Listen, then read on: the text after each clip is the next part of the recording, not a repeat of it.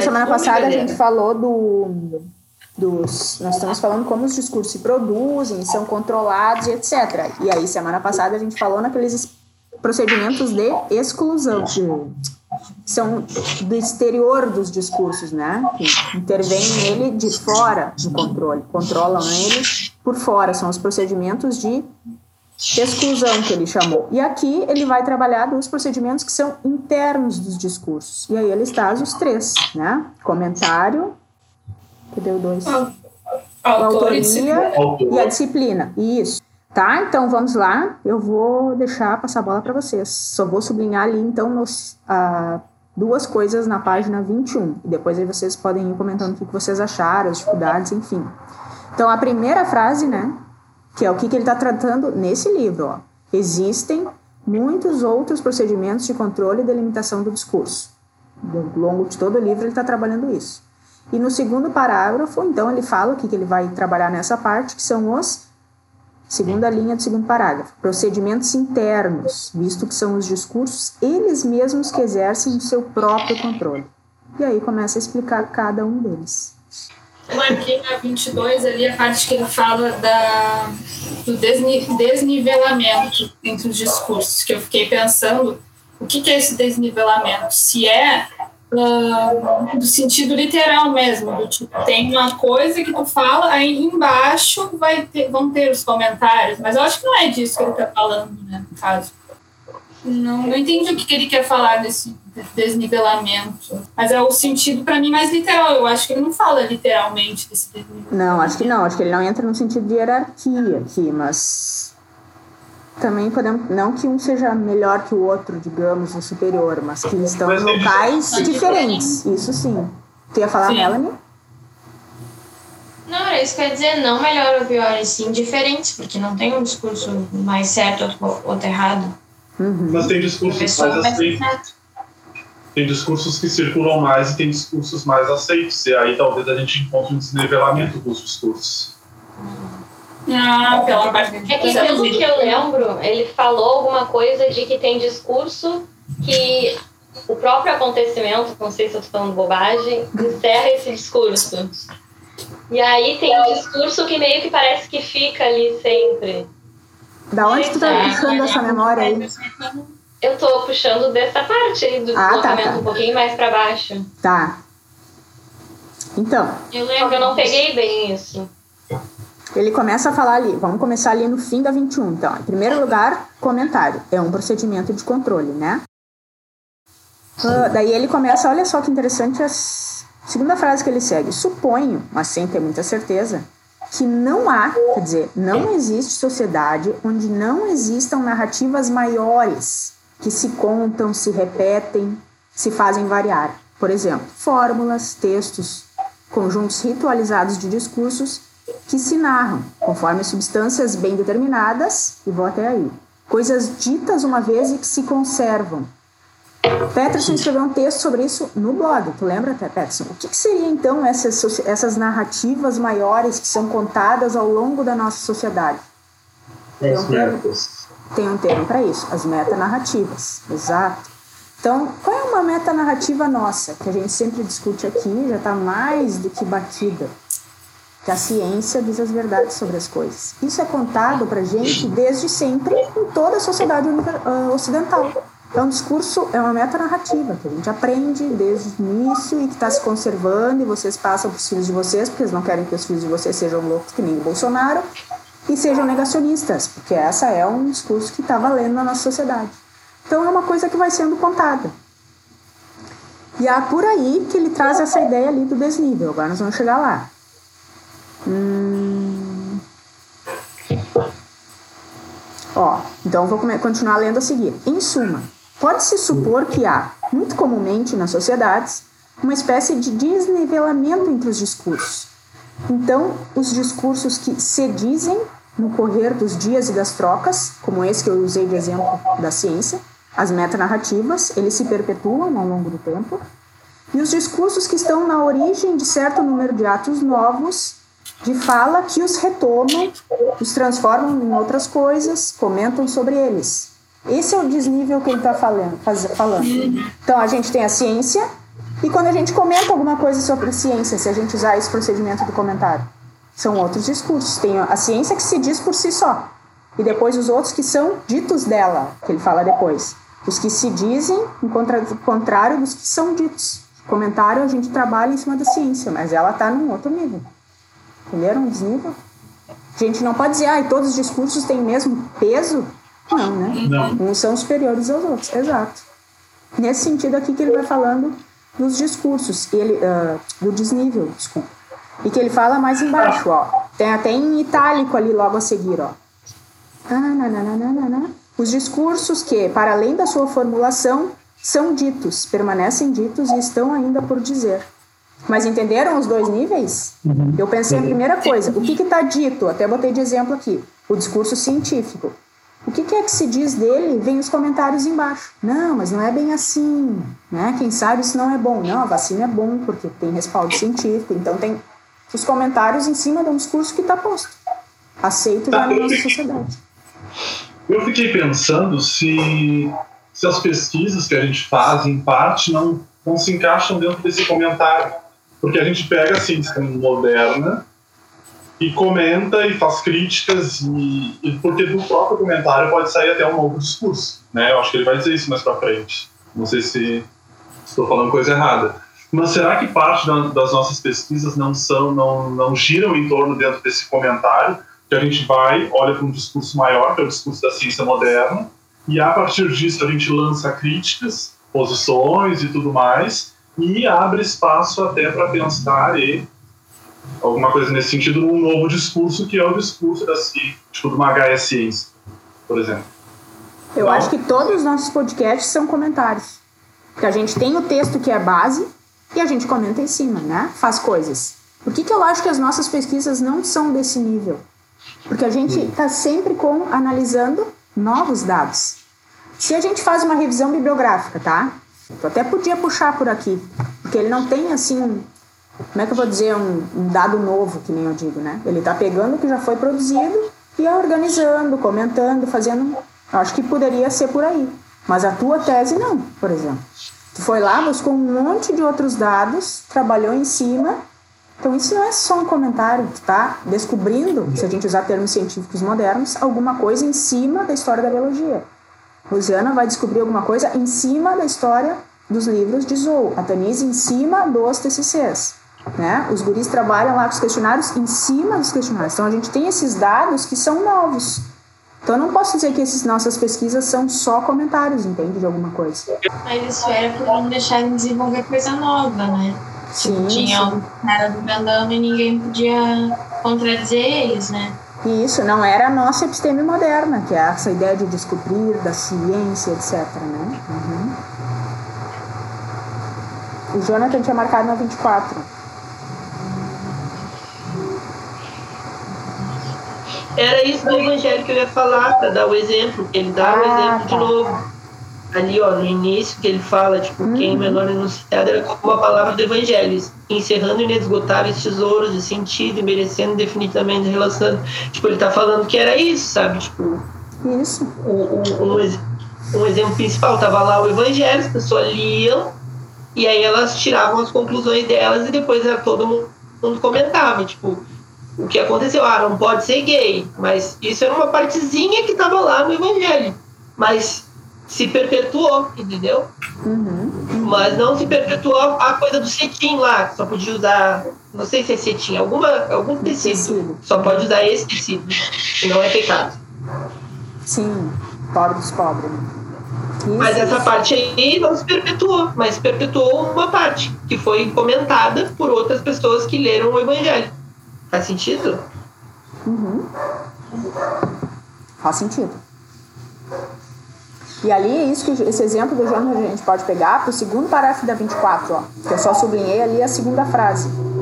Relação que não cessa se modificar através do tempo. Vocês sabem que ele é um historiador, então ele sempre vem trazer essa ideia do discurso histórico que se modifique, etc. O exemplo do Jonas foi ótimo para isso. O que que se modificou? Ti não podia usar cetim lá. Isso não se perpetuou, né? No tempo. Agora que tipo, tem que matar os gays, ser gay é errado e é contra as vontades divinas, se perpetua até hoje esse discurso. Então as coisas se mudam né, ao longo da história, como sempre. Eu marquei adiante nesse mesmo parágrafo, a última frase. O novo não está no que é dito, mas no acontecimento de sua volta. Isso aqui é uma. E a citação. Pode falar, Mel. Terminou? Hum? Terminou? Não, Não, achei que ia ia dizer- explicar o que tu entendeu isso, vai. Eu entendi que essa parte está dizendo que tipo, o que mais importa não necessariamente é o- esse mesmo falar, né? Que seria esse comentário, seria discurso, né? eu fico meio confuso. Mas não repetir, e sim o contexto que vem, sabe? Por que, que, essa, que essa nova fala acontece? Por que, que ela voltou? Uhum. Por que, que ela foi comentada, né? Por que, que está comentando de novo? Exatamente. Isso aqui, como o Peterson disse, é um clássico de citação de texto. Vocês vão achar essa frase em qualquer lugar. O novo não está no que é dito, mas no acontecimento do seu retorno, né? Da sua volta.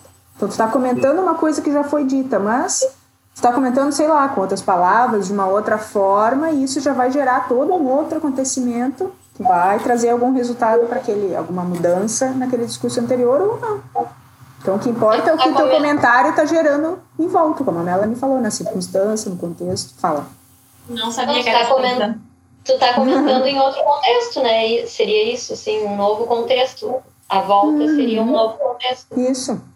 Pode ser que o teu comentário gere esse outro contexto, ou então, como tu está falando ele num outro contexto, como tu pensou, Uhum. isso, isso. Pode dar algum resultado diferente.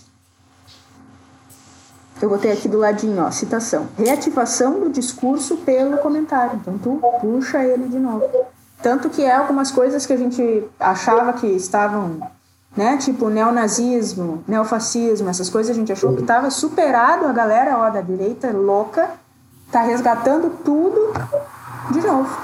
Tá comentando de novo, ó. Então ressuscita aquele discurso que a gente achou que estava lá paradinho, né? Por causa de algum comentário, de alguma coisa que vai indo. Mas, historicamente, um comentário ele nunca inventa uma coisa, né? Então, Uhum. Tipo, É, não, pelo, é, pelo conceito dele aqui, pelo que tu tá pensando, exato. Ele só comenta alguma coisa. é, tipo, então ele só. Por isso que eu pensei no reativar, né? E nesse É. acontecimento da sua volta, quer dizer, então tu reativa um troço pelo teu comentário. Tu bota Ele, aquilo de ele, novo. de, de certa maneira, ele limita um pouco a distorção daquele assunto, né? Porque ele tá repetindo só. Não, porque se você tá falando uma coisa que não é, não é um comentário, tu tá inventando uma outra história, né? Sim, sim, sim, entendi. Uhum. Eu não entendi. Ou, ou comentando um discurso que um dia foi verdade, que hoje em dia não é mais, tipo, a terra plana.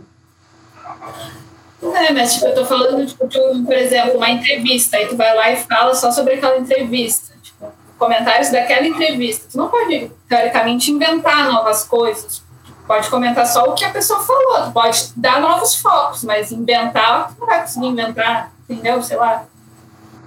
Um comentário, tu não pode criar do nada um comentário, pode criar um discurso, mas um comentário não. Não sei se deu pra entender o que eu quis Mas dizer. e os discursos fakes, por exemplo, as pessoas olham coisas e inventam, e tem gente que não vai nem lá ver se tá certo ou tá errado e acredita num discurso que é, foi criado de mentira.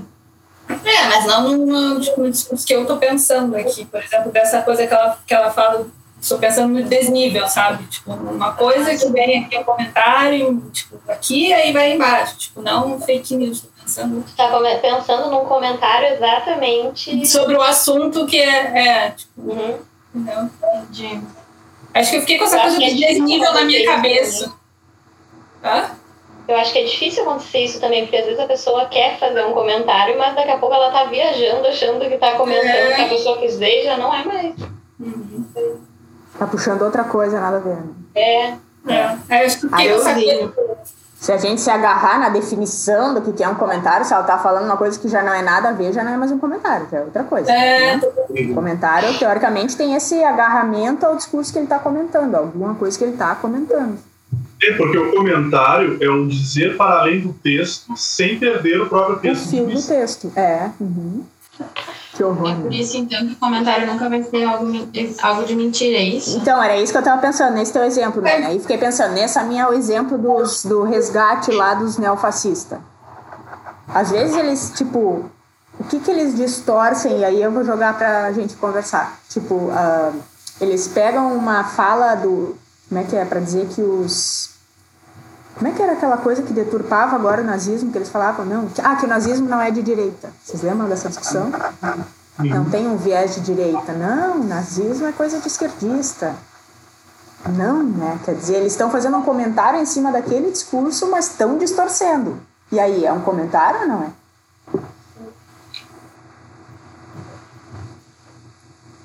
Pim, pim, ninguém sabe. Olha, não perde o ter. Porque o comentário é o quê? Tipo, fazer comentários em cima daquele texto sem perder ele de vista. E se a gente for levar esse sem perder ele de vista ao pé da letra, do tipo, o teor da coisa, não é um comentário. Pela definição bem fechadinha, não seria, né? Uhum. Pois é, Já é uma invenção. É É, aí, news. a, a Rosiana ali, tipo, o teor da coisa é aquilo. Tu pode extravasar, tipo, trazer outros elementos, mas aí no momento que tu distorce o negócio, tu perdeu o texto de vista, tu criou uma outra coisa. E aí, não é um comentário. E aí não é um comentário. Não sei se tô. Não, acho que sim, acho que concordo com a tua... a Diana falou, eu penso assim também. Uhum. Que é o que a gente chama no conceitual lá de fake news, é uma desinformação, na verdade. O cara tá falando uma informação errada. Fiquei pensando agora, Hum. as fake news, por exemplo, ele não usou um raciocínio ah, moderno para criar fake news, news, né? Ele simplesmente começou a inventar alguma coisa, escreveu e jogou na internet. Sim, fake news é esse princípio, é pra. É de propósito, né? Tu fazer uma fake Uhum. news, tu quer mesmo ou avacalhar aquela pessoa, que nem a Manuela Dávila sofreu N fake news na prefeitura de Porto Alegre, eram umas coisas absurdas que falavam que ela ia matar cachorro na rua, carro de som passando. Isso é completamente. Algo totalmente sem sentido. A camiseta dela dizendo Jesus é travesti também. Jesus é travesti, na exato, dela. essas coisas. Isso, dela sentada Jesus, em roda né? viva, né? Exato, exato. Isso tudo é pra, de propósito, ser mentira, né? Mas aí a galera acaba comprando. Então, realmente, também não encaixa aqui no comentário, né, Denise? É isso que tu tava pensando. Porque, tu pode, porque no comentário tu pode dizer coisas novas sobre aquele discurso, tudo bem? Porque isso está dentro ali das regras, vamos dizer assim.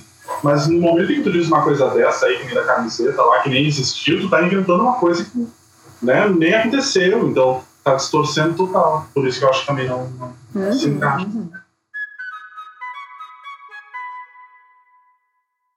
Então, ali na 26 também, vamos ver o que vocês acharam dessa, entra a questão, o segundo procedimento de controle interno, que é a autoria, né? E aí, o que que vocês anotaram aí da autoria?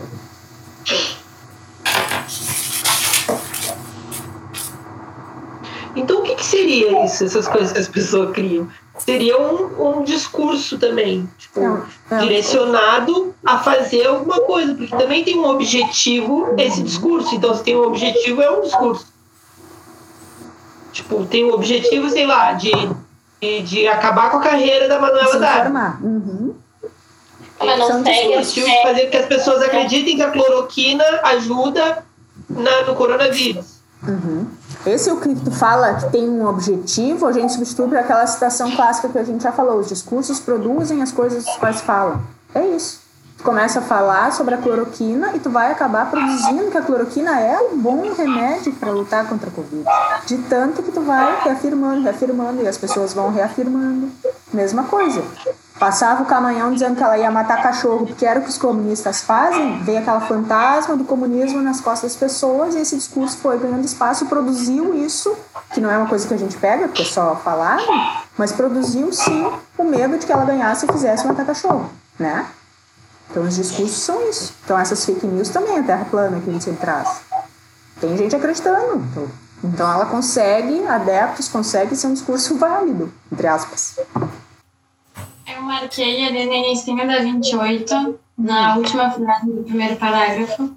que Diz assim, o autor é aquele que dá a, inque- a inquietante linguagem da ficção, suas unidades, seus nós de coerência, sua inserção no real.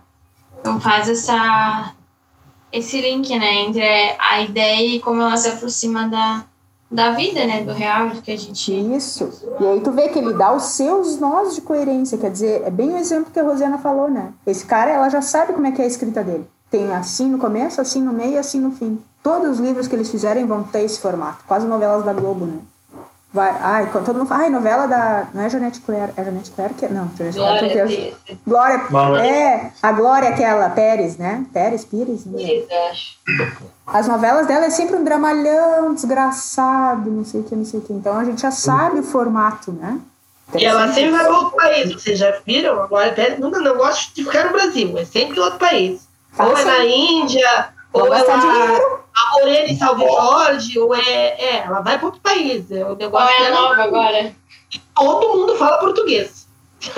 É ela que sempre tem uma Helena? Não, é um, um cara, um homem, né? Não, Mané. Manuel Carlos. É, Isso. Carioca. das Helena. Ah, Manuel Carlos, eu gosto. As novelas do Manuel Carlos são boas. Cafezinho do Helena. Gente, viu? Como todo mundo sabe os marcadores dos autores, né? Muito interessante isso. Mas isso é ruim, né? Porque às vezes ele quer mudar e ele fica meio naquele. Ah, mas tá bom. Tem Não um livro muda, que a gente gosta. leu. É, mas eu tipo, acho que é meio uma marca às vezes, né? Tipo, do próprio autor. Isso? Uhum. Ah, o, o, o artista que pinta também normalmente tem sua marca. Minha tatuadora tem marcas dela, assim, ela tipo bota uns quebradinhos assim nos desenhos dela. Então, tipo, sempre tem a marca do, da Uhum. gente, assim. Eu acho que é dar um pouco de nosso na- nas coisas, tipo, a pessoa olhar e falar assim, ah, esse, essa novela aqui é do Manuel Carlos. É, e é isso, bem onde a Melanie leu, né? No final, sua inserção no real também dá o teu toque. Bom, eu enxergo o real por esse viés, pelas Helenas, pelo dramalhão, pelo sei lá, né? Já dá um... A Tanise, acho que tu falou alguma coisa, Tanise. A gente Não, eu ia falar do livro que a gente leu sem ser do Foucault, anterior a esse que a gente está lendo agora. Como é que La é? Rosa. Isso, que no final do texto eles sempre faziam um fechamentinho assim, meio que rimando e meio bonito, Uhum. assim, meio... Arrozeando. Isso mesmo. Muito bem. Tu viu que a Shonda agora ela tá dirigindo uma outra série lá do Netflix? Viu? Qual? Ah, é? Ah, é uma do The, The Bridgeton, sei lá. Ah, que é estão completamente falando. diferente das coisas que ela faz. Então, tipo, ela, todo mundo, ah, não, mas, tipo, essa aí não tem nada a ver com ela. Tipo, como se ela tivesse aquela coisa de, não, ela mata as pessoas, ela faz sofrer. E essa série é totalmente leve, é Não diferente. morreu ninguém. É, não Ainda não. É tá vendo essa canta. de época, não é? É de época. É, É de época. é. Tipo, e ela ficou Eu presa. nunca ouvi falar dela. É, tipo, o, o, o, um que a gente pode pegar um exemplo assim, muito, muito assim, escrachado é o Tim Burton, né? Que não tem como tu olhar alguma coisa dele e não dizer que é dele. Uhum. Verdade. Não é impossível, assim, tu olhar um filme do Tim Burton e não dizer que é do Tim Burton. Tipo, Terceiro procedimento de controle, que são as disciplinas que ele começa ali. E aí, o que vocês anotaram? Nossa, tem bastante sublinhado até. Eu anotei na, no final da página 30, mas eu Hum. acho que vocês podem ter anotado aí. No final da 30. É, no último parágrafo. Hum, deixa eu ver. Para Tá. que haja disciplina, é preciso, pois, que haja a possibilidade de formular e de formular indefinidamente proposições novas. Eu não sei por que eu sublinhei. Na hora. Vai fazer sentido agora com as explicações que a gente fizer. O que, que- onde é que tem ali antes? Então, a disciplina é um negócio da verdade, né? Porque ela vai fazer esse jogo do verdadeiro e do falso. Não?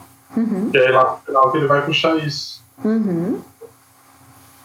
Então, ali no. Primeiro que ele fala, né? No, a primeira linha lá, ó, da 30, antes de chegar no que a Tanise leu, a primeira linha diz, né? Também é relativo e imóvel. Vocês percebem que para o Foucault sempre as coisas se modificam, a historicidade é um ponto importante, porque nem tudo é estático e sempre fica permanente igual. Sempre essa ideia da mudança, né? E daí no segundo parágrafo, que é toda página, na verdade, mas no início, ele quase eu botei aqui do lado. Disciplina é, porque ele dá aquelas definições bem pontual que ele traz aqui. Foi o Peterson que comentou que, que o Boaventura fazia isso, agora o Foucault fez isso. Ó. A disciplina se define, acharam? Quarta linha do segundo parágrafo. Como é que começa o parágrafo? Porque minhas páginas são diferentes, por favor. Uma- a organização das disciplinas, não é?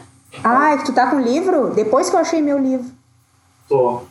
Tá, meu também, eu vi que era diferente a página. Eu vou. Por isso que eu sempre perdido nas páginas. Ai, coitado.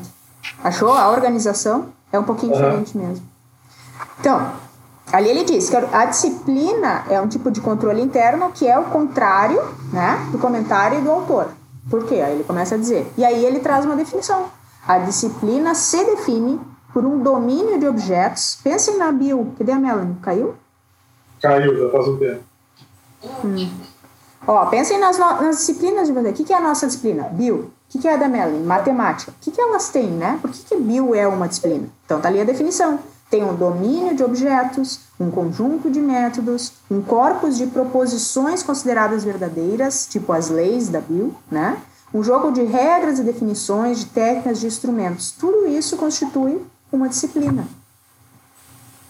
E aí ele vai dizendo, então, essa disciplina, como o Peterson falou, que vai fazer esse jogo do verdadeiro e do falso, para ver se está dentro ou se não está. É ali dentro tu vai conseguir formular, eu ia até fazer uma, uma brincadeira aqui, a Melanie, né? Mas acho que não. Eu só pôs mais um no final. Ali dentro que tu vai saber formular as proposições baseadas no conhecimento biológico. Então, aqui a gente está, é o que eu discuto sempre com o pessoal de fundamentos. Bom, ah, mas eu sou tri-evangélico religioso. Ok, mas aqui dentro da sala de ciências, tu é um professor de ciências. Então, tu tem que seguir ciências. Não pode trazer esse outro discurso que tu tem de outro local. A disciplina tem as suas regras estabelecidas, bem seus objetos. Hã? Não, falei bem definidas, né? Isso, isso, isso. Então aí ele vai estar dizendo, então isso é uma forma de controlar o discurso por dentro. Eu posso falar qualquer coisa dentro da disciplina de Bill? Não. Tem coisas que não são da disciplina de Bill. Então é uma forma de tu controlar os discursos por meio da disciplina, né, internamente.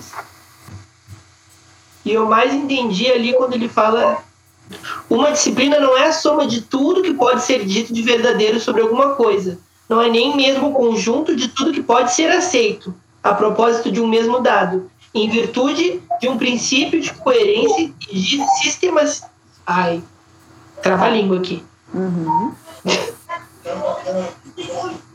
Entendeu? Tipo, não é. Tipo. Que... Página, tu tá? Agora ele se gambelou, ele se gambelou.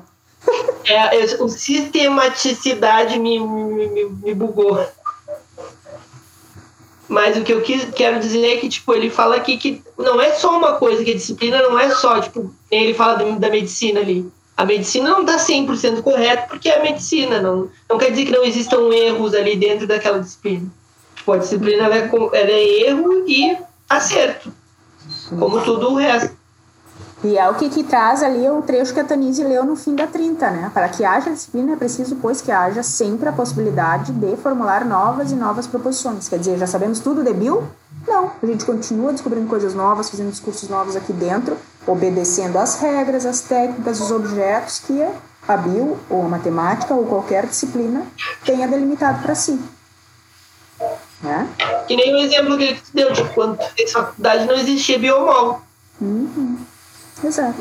Ah, e aí eu acho que, vem, eu acho que ele vai falar depois, né? Daquilo do, do que pode ser dito uhum. em determinado momento. Não tem uma coisa assim? Uhum. Sim, sim, sim, sim. Porque nem tudo pode ser dito né, naquele período ou naquele contexto, sei lá, sei lá, naquele cenário. Algumas coisas, porque tem as regras de funcionamento ali da, da disciplina. Então, se tu vai contra essas regras de funcionamento, tu, embora tu esteja certo, e aí ele vai trazer não sei de quem lá, acho que era do Mendel, né? Uhum. Embora o cara né, tava certo, não podia entrar ali e estar dentro dessa disciplina, vamos dizer assim, porque ele ia contrário com as regras do jogo. Uhum. Exato. Eu queria chamar a atenção também para uma parte que tem a ver com o exemplo que o João disse antes da melancia, que é ali no 33, no final, sobre o erro. Vocês se ligaram ali? E aí ele traz depois o Mendel como exemplo, né? Achei muito bom também. O que, que é o erro? O erro é porque descobri, a ideia do Mendel, né? Descobriu alguma coisa que nesse momento não está fechando com o resto. Então, por isso que é errado. É muito legal. Eu botei aqui do lado. Os erros só são erros no interior de uma prática, no interior de uma coisa já estabelecida. Aí tu vai ter o erro porque tu tem com o quê? Comparar aquilo ali que tu tá pensando. Tu compara, ah, não, não é a mesma coisa, então tá errado. Né? A gente sempre faz essa, Achei bem interessante. Não tá errado porque tem essa ervilha na sua amarela. Não estaria. Uhum. Tipo, eu acho que seria muito ele se eu disse assim, planteira ervilha verde e essa aqui nasceu amarela. está acontecendo? Isso é bem interessante de pensar, né? Imagina só porque tem um erro. O erro é o teu parâmetro para saber aquilo que tá certo ou não, né? A gente nunca teria entendido mutação genética se não fosse isso. Ou quem sabe teria, só que muito mais no futuro, né? Depois ele, ele traz os erros, né? Depois da parte que a Mel- Melanie leu, os erros, desculpa, os exemplos. E aí, bah, foi bem biológico, né? Não sei, a Melanie talvez tenha se perdido. Mas tu já ouviu falar no Mendel, né? E eu fiquei pensando na coisa do erro, né? Tipo, a gente sabe que as hemácias são os glóbulos vermelhos e os eritrócitos, né? E eles se renovam a cada 72 horas no nosso corpo. E eles têm um- uma característica clássica das células, né? Tem um núcleo enorme. E é por isso que eles duram poucas horas e só 72 horas, né? Com certeza a Melanie identificou o meu erro aí. A Melanie não identificou o erro que eu falei, mas vocês todos tinham que ter identificado. As hemácias têm Eu fiquei núcleo. pensando, por que a vida tá falando isso? Porque vocês, biólogos, teriam condições de, se um professor falasse em sala, vocês poderiam dizer, não, só um pouquinho. Hemácia não tem núcleo. E é por isso que ela dura pouco, só 72 horas. A Melanie não. É, eu fiquei pensando, eu nunca ouvi falar nisso, né? Fiquei até prestando atenção pra ver se alguma coisa eu não sabia. Não deu certo nos negócios aqui. Pô, eu ensaiando amanhã ficou mais, foi mais certo, agora não deu certo. Mas essa parte, você entendeu uma parte que Mas ó, aí entra, de, aí entra outra coisa do, do poder, sabe? A gente nem duvidou da tua palavra. Exatamente. Porque o autor. Autoria, autoria. É, autoria. Quem Pode sabe a gente fosse coisa que depois, mas ninguém bater boca contigo. Vai demorar pra duvidar. Autoridade. É, A não ser que a pessoa comece a falar um monte de porcaria e comece a ir perdendo a autoridade, né? Começa a claro, vai perdendo a credibilidade, né? Crédito, Como a nossa é. credibilidade falou de alta, ela falou e ninguém falou nada. Eu acho que Quem somos nós? Eu já fiquei pensando, eu vou ter que estudar mais isso. Já tô. Acho que essa parte aí não peguei bem. Quem falou, Olha, Melanie? Eu acho que quando tu não entende, por exemplo, que nem eu que não conheço, pode ser a coisa mais bizarra que tu vai falar. Eu vou. É, era essa a minha intenção. de Eu dizer, não, eu vou falar alguma coisa. Da barata. Da Só barata nela. de confundir. Eu não sabia, entendeu? Então, pra mim, a mulher tava falando e dizendo que era, que era bióloga, que não sei o que mais. O que que tu vai pensar? Que tá certo? É Ok, eu tô claro. medo. Uhum, uhum, com certeza. Eu, outro exemplo. é muito bizarro. Eu Mas eu, no primeiro momento, acreditei. Tipo, né? Se é uma pessoa formada e tá dizendo isso. E ali do Mendel, falando dessa coisa do erro e do dizer a verdade, eu anotei no início da 35 que ele vai falando. Peterson, o parágrafo é muitas vezes. Aí tu avança, avança, avança, onde diz Mendel dizia a verdade. Sim. Que tem a ver com o que a Melanie falou, né? Que ela leu ali do Canguilhan, eu- esse exemplo de estar no verdadeiro. Então, o Mendel estava dizendo a verdade, ele descobriu coisas verdadeiras sobre as ervilhas e a genética, mas ele não estava no verdadeiro. À época, o discurso biológico não tinha como. A verdade do discurso biológico da época, da época não suportava aquelas novas condições dele. E aí ele não foi ouvido. Porque ele não estava no discurso verdadeiro da época. Bem interessante, assim. Mas aqui não, também não se encaixaria lá naquele outro da, dos procedimentos externos. Não pode dizer Sim. aqui. Eu acho que fica meio. Pensei nisso também. A, a- fica articulado, né? Uhum. E ali, outra vez, daí mais embaixo, ele traz o exemplo contrário, que é esse Schleiden, que a gente pouco ouviu falar, né? Talvez vocês ouviram em botânica, lá, anatomia, ou na cito, não sei. O Schleiden, quer dizer, ele estava na época certa, só que ele estava negando que as plantas tivessem alguma sexualidade, né? Que elas se reproduzissem sexua sexuadamente. Então, em pleno século XIX, ó, ele coloca no final desse parágrafo. A sexualidade vegetal estava nas regras do discurso biológico, mas o cara não estava enxergando elas ainda. Interessante. Eu marquei no final do 35, o último parágrafo. Da polícia, né? Eu acho interessante também esse termo. Uhum. Pode falar, não. É sempre possível dizer o verdadeiro no espaço de uma exterioridade selvagem, mas não nos encontramos no verdadeiro senão obedecendo às regras de uma polícia discursiva que devemos reativar em cada um de nossos discursos. Fiquei pensando quanto a gente tem que obedecer a algo, né? Um modelo, uma forma, uhum. um discurso, a, a, regras, e isso faz com que a gente esteja nesse verdadeiro, né? Uhum. Dentro da disciplina matemática, dentro da biologia, exatamente. A polícia discursiva no sentido de controlar, de seguir as regras, bem como a gente está falando. Perfeito. Encerramos o episódio então apontando limites internos aos discursos, que são aquelas do comentário, da autoria e da disciplina. No próximo episódio, iremos discutir os sujeitos, aqueles que põem em funcionamento os discursos. Muito obrigado para quem chegou até aqui e até a próxima.